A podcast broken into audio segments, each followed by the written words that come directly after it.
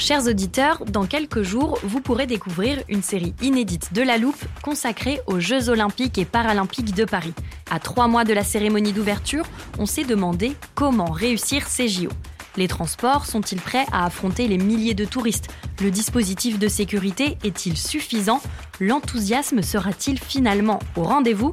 Pour répondre, on plonge durant cinq épisodes dans les archives des éditions précédentes, accompagnés des journalistes de l'Express. C'est à retrouver à partir du 13 mai sur toutes les plateformes d'écoute. One size fits all seems like a good idea for clothes until you try them on. Same goes for healthcare. That's why United Healthcare offers flexible, budget friendly coverage for medical, vision, dental, and more. Learn more at uh1.com.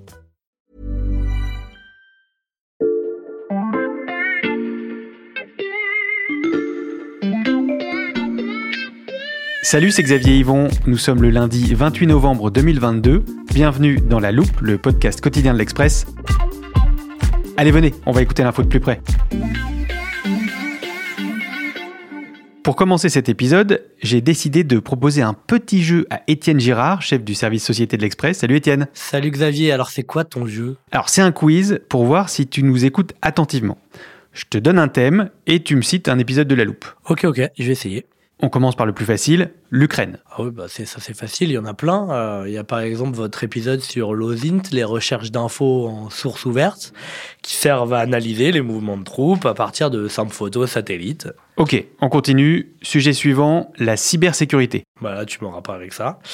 Euh, j'avais beaucoup aimé votre épisode Cyberguédon sur le risque de pandémie numérique avec les feux rouges qui marchent plus, les hôpitaux pris en otage, etc. Bien joué, mais t'as révisé, non? Ah non, non, je suis un vrai fan. Allez, un dernier pour la route, si je te dis Wagner. Bah, Afrique, évidemment.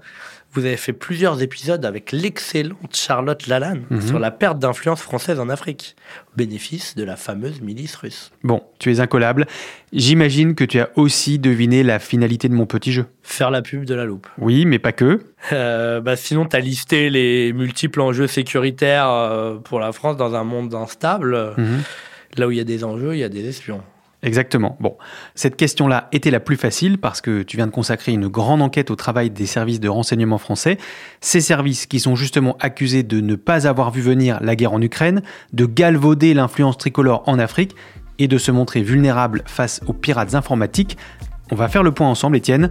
Que valent vraiment nos espions au moment où on a le plus besoin d'eux? C'est la question qu'on passe à la loupe aujourd'hui.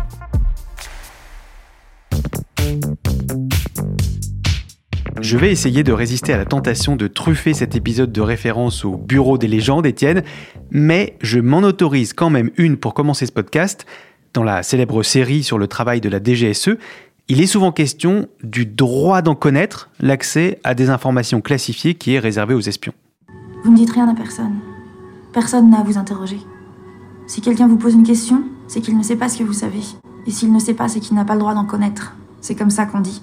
Le droit d'en connaître ou non. Comme le secret professionnel. Non, comme le secret défense. D'où ma première question, Étienne. Comment on fait en tant que journaliste pour enquêter et interroger des sources sur un sujet aussi sensible? Ah, C'est toute la difficulté et l'intérêt du travail des journalistes avec les services de renseignement. Mm. C'est essayer de faire parler des sources en les faisant aller le plus loin possible, tout en sachant qu'ils doivent respecter cette sacro-sainte règle du secret défense. Parce que s'ils nous donnent des informations qui sont classifiées secret défense, bah, ils peuvent risquer un procès pour euh, compromission du secret. Mais en réalité, les gens, ils sont plutôt avides euh, d'expliquer ce qu'ils font. Hmm. Généralement, ils vont répondre et puis à un moment, ça va s'arrêter. Euh, ils vont dire, euh, ça c'est trop sensible, je ne souhaite pas vous le dire. Hmm. Beaucoup d'interlocuteurs refusent par ailleurs de parler au téléphone. Euh, ils préfèrent qu'on se voit de visu. Ça, c'est vraiment une constante euh, du monde du renseignement français. Bon, j'ai quand même réussi à grappiller euh, quelques petits scoops, même un scoop important, à savoir une décision très sensible qu'a prise Emmanuel Macron sur ce volet du renseignement. Tu vas nous raconter ce scoop, Étienne, mais d'abord, tu peux nous expliquer comment tu t'y es pris pour évaluer l'efficacité de ces services dont la majorité des actions restent secrètes Déjà, Xavier, je te précise que j'ai enquêté sur les principaux services de renseignement français, donc la DGSI, Sécurité intérieure, Mhm. la DGSE, Extérieur. le Bureau des légendes, le renseignement extérieur, et la Direction du renseignement militaire, la DRM, qui s'occupe notamment des analyses des images par satellite et des mouvements de troupes partout où il y a des crises. En réalité, euh, j'ai été euh, au plus évident. J'ai posé la question à des interlocuteurs quotidiens de ces services-là, c'est-à-dire les grands dirigeants des services secrets étrangers. Euh, on a demandé à David Petraeus, qui a été directeur de la CIA entre 2011 et 2012, et lui, il estime que la France, le renseignement extérieur, est dans le top 3 du renseignement mondial. On a aussi eu un ex-patron des renseignements britanniques, du MI6, qui de la même façon nous a placé la France dans le top 5 mondial, notamment parce qu'elle a cette capacité à livrer des informations partout sur le globe. Il y a un centre de recherche euh, sur le renseignement qui est dirigé par euh, Éric Denessé, qui est un ancien agent de renseignement lui-même, qui a également creusé le sujet. Alors lui, il considère que la France est au sixième rang mondial. Mhm. Euh, devant la France, il place les États-Unis, évidemment, la CIA, la Chine, la Russie, de par les moyens qu'ils mettent, le Royaume-Uni, de par la finesse des agents, et également Israël, de par une expertise, notamment en termes de renseignements techniques. Ok, donc la place dans le classement n'est pas la même selon les sources, mais on peut dire que la France est pas trop mal située. Oui, absolument. Hmm. Euh, la France a de très bons services de renseignement à l'échelle mondiale. D'ailleurs, quand la CIA nous donne une information, c'est qu'elle pense qu'à un moment ou à un autre, on pourra lui rendre. Et il se trouve que nos services secrets sont pourvoyeurs d'infos pour toutes les agences du monde. Ils sont not- notamment redoutables dans certaines parties du monde, l'Afrique, le Moyen-Orient historiquement, et également euh, sur certains réseaux, notamment les réseaux djihadistes. Et ça, Étienne, j'imagine que c'est lié au traumatisme des attentats de 2015. Oui, en partie, mais en réalité, on avait une expertise sur les réseaux djihadistes dès avant les attentats, et ça, ça découle du fait qu'il y a beaucoup de djihadistes qui parlent français, soit ils sont français, soit ils, ils viennent de pays francophones, et ça rend les infiltrations un peu plus faciles pour nos agents de renseignement. Historiquement, on s'y est pris très tôt, et on est très bon. On a aidé de nombreux pays à euh, déjouer des attaques. euh, donc on est extrêmement réputé sur cet aspect-là. Hmm. Bon, ça veut pas dire que le renseignement réussit tout. On a connu des échecs cruels. Je pense à l'attaque de Magnanville, ces deux policiers tués à leur domicile. Le suspect, Larossi Abala, il venait de purger une peine de prison pour association de malfaiteurs terroristes. Hmm. Son suivi, il a été défaillant. La DGSI s'est trompée. Hmm. Ce qui est positif, c'est qu'on apprend de nos erreurs. Ce qu'il montre, c'est l'affaire du 29 novembre 2021. Ce jour-là, la DGSI interpelle deux jeunes hommes de 23 ans en Ile-de-France. Ces deux jeunes hommes y projetaient de commettre un attentat islamiste pendant la période de Noël. Mhm. L'idée, c'était d'attaquer les habitats d'un immeuble au couteau. Et l'immeuble, ils le choisissaient au hasard. Hmm. C'était vraiment pour terroriser. Et il se trouve qu'un des deux suspects, il avait déjà été condamné par le tribunal des enfants pour entreprise terroriste. Mais cette fois-là, la DGSI l'a suivi de façon plus serrée et donc a pu arrêter l'attentat avant qu'il ne se passe. Est-ce qu'on sait précisément combien d'attaques terroristes ont été euh, déjouées comme ça par les services de renseignement ces dernières années? Oui, oui, les services donnent les chiffres. Euh, la DGSI estime avoir déjoué 39 attentats entre 2017 et 2022, contre 30 entre 2013 et 2017. Hmm. Sur ces 69 attentats déjoués, ils estiment que 67 l'ont été grâce à ce qu'ils appellent du renseignement humain, c'est-à-dire une interaction commanditée par un agent, comme une conversation avec un suspect. Hmm. Bon, il y a un autre point qui est plutôt positif, c'est qu'avec la neutralisation d'un certain nombre de djihadistes en Afrique, au Sahel, les cadres du renseignement français considèrent aujourd'hui que la menace exogène, elle a baissé d'un cran. C'est-à-dire une menace projetée des attentats en France préparés de l'étranger. Mais évidemment, les dirigeants du renseignement restent toujours prudents et appellent à rester vigilants, même sur ce point. Un rang entre le top 3 et la sixième place du classement mondial des espions et une menace terroriste qui semble donc relativement contenue. Jusque-là, le tableau est plutôt flatteur, Étienne. je pense qu'il est temps d'en venir au sujet de mon petit quiz.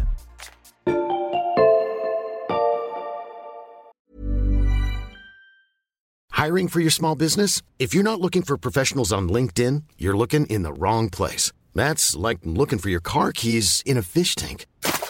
LinkedIn helps you hire professionals you can't find anywhere else, even those who aren't actively searching for a new job but might be open to the perfect role. In a given month, over 70% of LinkedIn users don't even visit other leading job sites. So start looking in the right place. With LinkedIn, you can hire professionals like a professional. Post your free job on linkedin.com slash people today.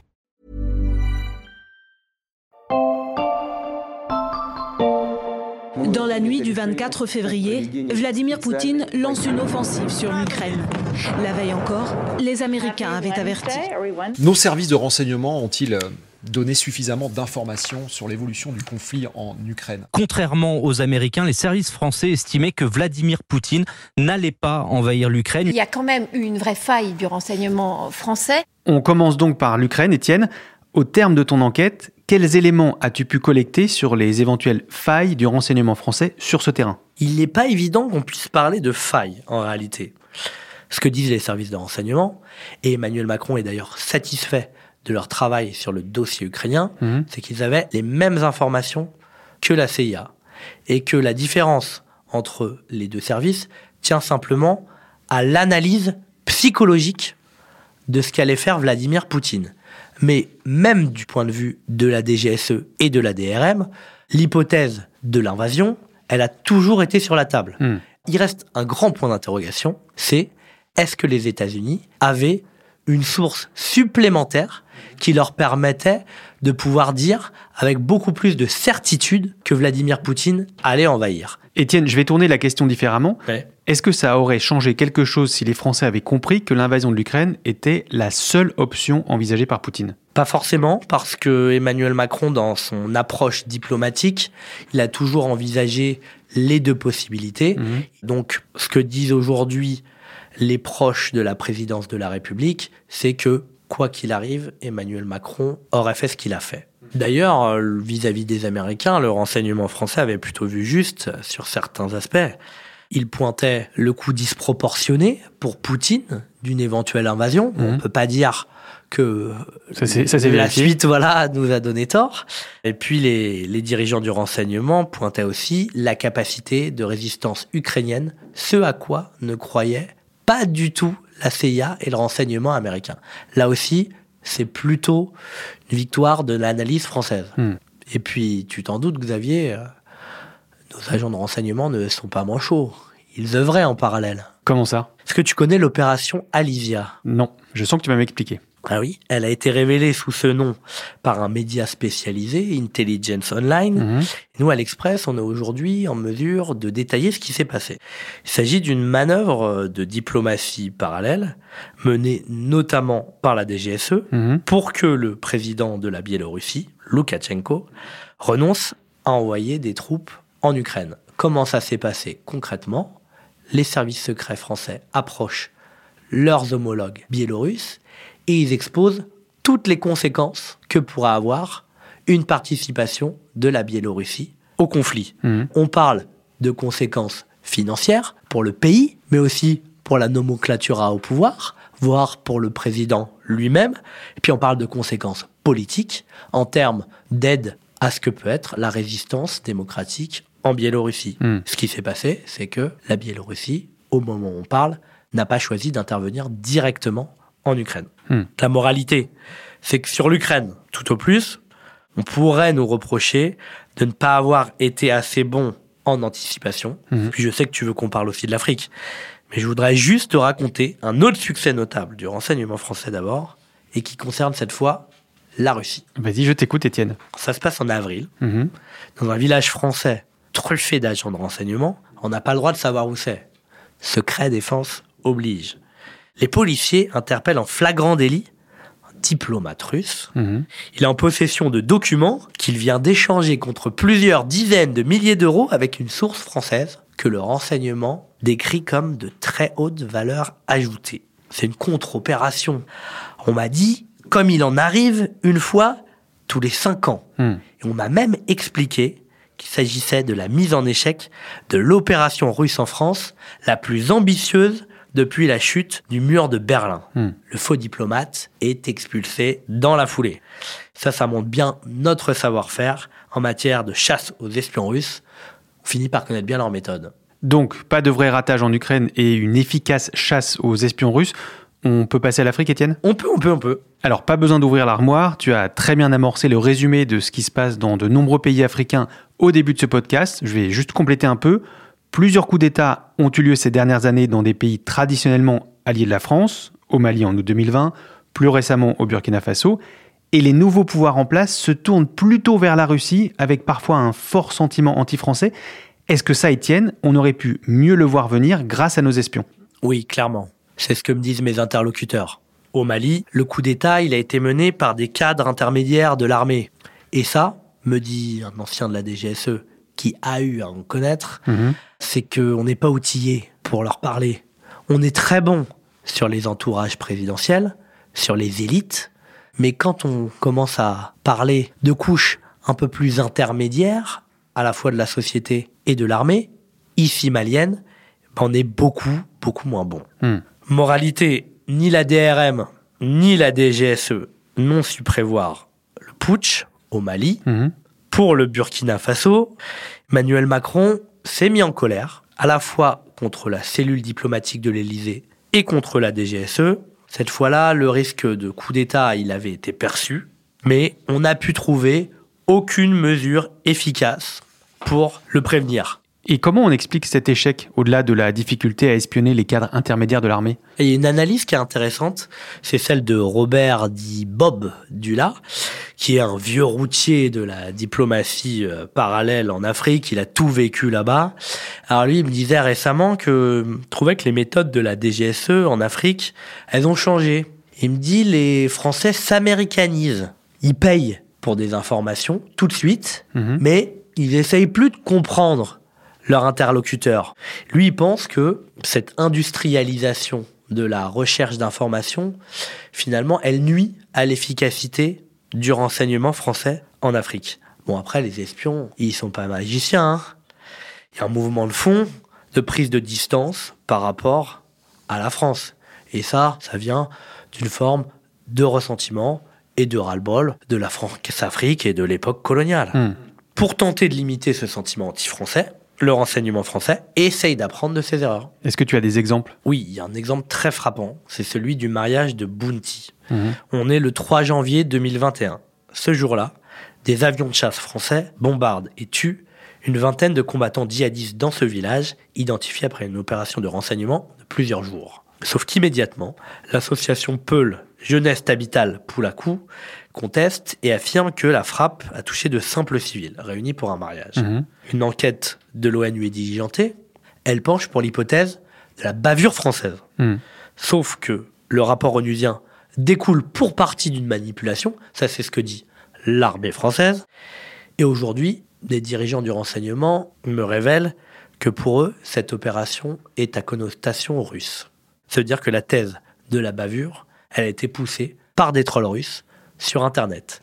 Et ça, c'est un échec majeur du renseignement français parce qu'il a subi la situation et qu'il a perdu la bataille de l'opinion et de l'influence. Mais le renseignement français m'assure toujours aujourd'hui que pas du tout, ce sont bien 100% de djihadistes qui ont été touchés. Tu nous as dit que nos services secrets apprenaient de leurs erreurs. Comment le renseignement s'est adapté pour éviter ce genre de manipulation à l'avenir? Il y a eu un changement de doctrine très spectaculaire le 22 avril dernier. Mhm. Je te raconte. Ce jour-là, un compte Twitter présenté comme celui d'un patriote malien Mhm. publie sur le réseau social une vidéo d'un charnier près de la base militaire de Gossi au Mali. Mhm. Et cette personne-là accuse la France d'être responsable de ces exactions. L'état-major de l'armée française réagit immédiatement. Des images provenant d'un drone de la DRM, la Direction du renseignement militaire, sont publiées et elles montrent que ceux qui déplacent ces cadavres sont des personnes en habit militaire qui ne correspondent pas aux habits de l'armée française. Ce que dit le renseignement, c'est que ce sont des agents de Wagner, la milice privée russe très proche de Poutine. Dont on a déjà parlé dans la loupe.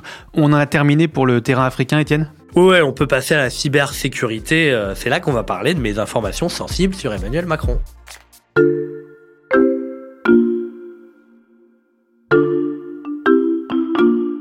D'abord, laisse-moi te raconter, Xavier, une petite anecdote sur mon enquête. Vas-y. Et ça va être un scoop uniquement pour la loupe.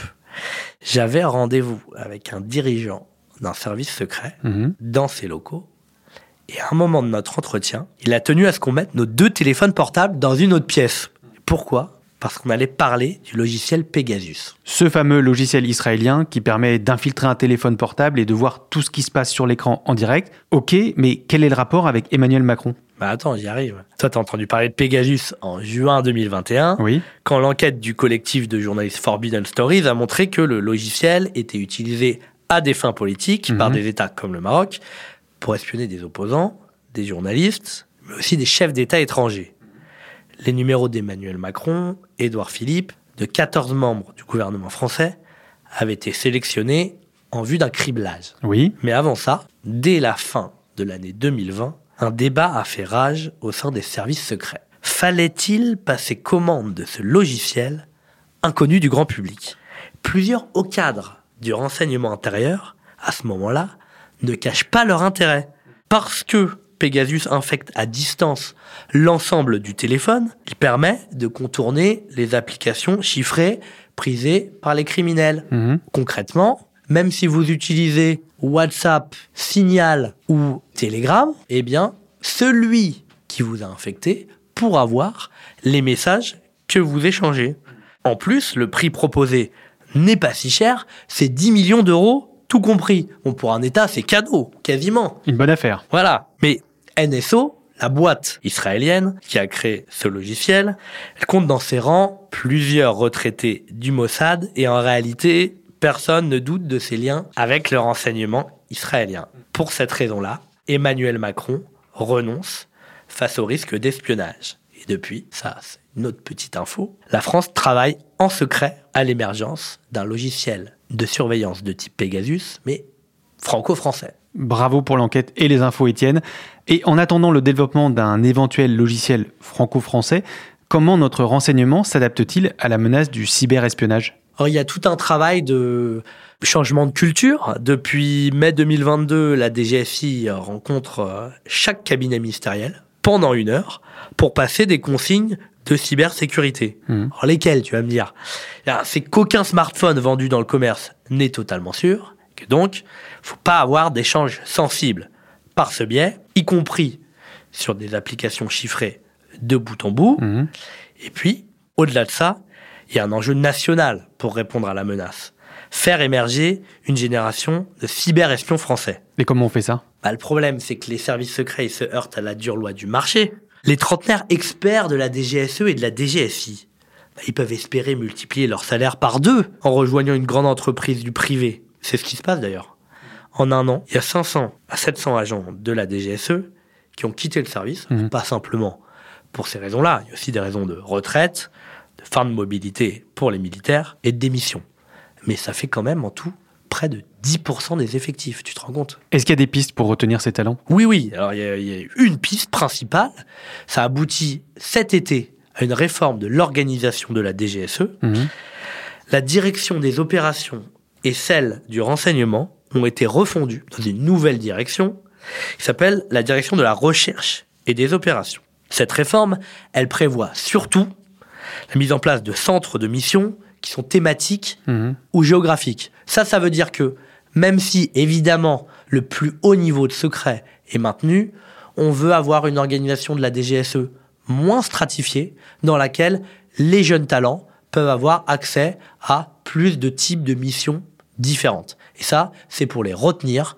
Ok, on peut pas vous payer autant que dans le privé, mais ce que vous faites, c'est quand même passionnant, c'est quand même exceptionnel, donc il faut rester à la DGSE et la DGSI fait pareil. Et tout ça, c'est d'autant plus important qu'on imagine que la cybermenace ne va faire qu'augmenter. bah, c'est le plus important Hmm. pour l'avenir du renseignement. Si je reviens à mon rendez-vous avec le dirigeant du service secret, Hmm. pourquoi, à ton avis, il nous a demandé de mettre nos téléphones dans une autre pièce Pour éviter d'être espionné? Oui, mais ça veut dire quoi? Ça veut dire que même au sein renseignement français, on estime possible d'être espionné via un téléphone. Parce Hmm. qu'il faut le rappeler, le logiciel Pegasus peut aussi servir de micro. Et ça, ça veut dire que même si vous n'utilisez pas votre téléphone, on peut entendre ce que vous dites. Donc le cyber aujourd'hui, c'est un enjeu majeur, à la fois pour répondre aux fake news, aux manipulations, prévenir les hackings qui peuvent être financés par des États comme la Russie, la Chine ou la Corée du Nord. Et c'est exactement pour ça que certains pays, à commencer par les États-Unis, investissent des moyens colossaux sur la cybersécurité. D'où l'importance de ne pas rater le coche pour se maintenir dans le classement des espions mondiaux. On refera le point avec toi. Merci beaucoup Étienne. Merci à toi Xavier, avec plaisir. Étienne Girard, chef du service Société de l'Express, je recommande à nos auditeurs la lecture de ton enquête sur le renseignement français, dont on n'a pas pu faire rentrer toutes les anecdotes dans ce podcast. Ça se passe sur l'express.fr et l'abonnement ne coûte qu'un euro le premier mois en ce moment. Et pour suivre la loupe à la trace, rendez-vous sur votre plateforme d'écoute favorite, par exemple Deezer, Apple Podcast ou Podcast Addict. Je vous rappelle que vous pouvez nous mettre des étoiles et nous laisser des commentaires. Et si vos avis sont top secrets, optez plutôt pour le mail à l'express.fr. Cet épisode a été écrit par Margot Lanuzel, monté par Mathias Pengili et réalisé par Jules Cro. Retrouvez-nous demain pour passer un nouveau sujet à la loupe.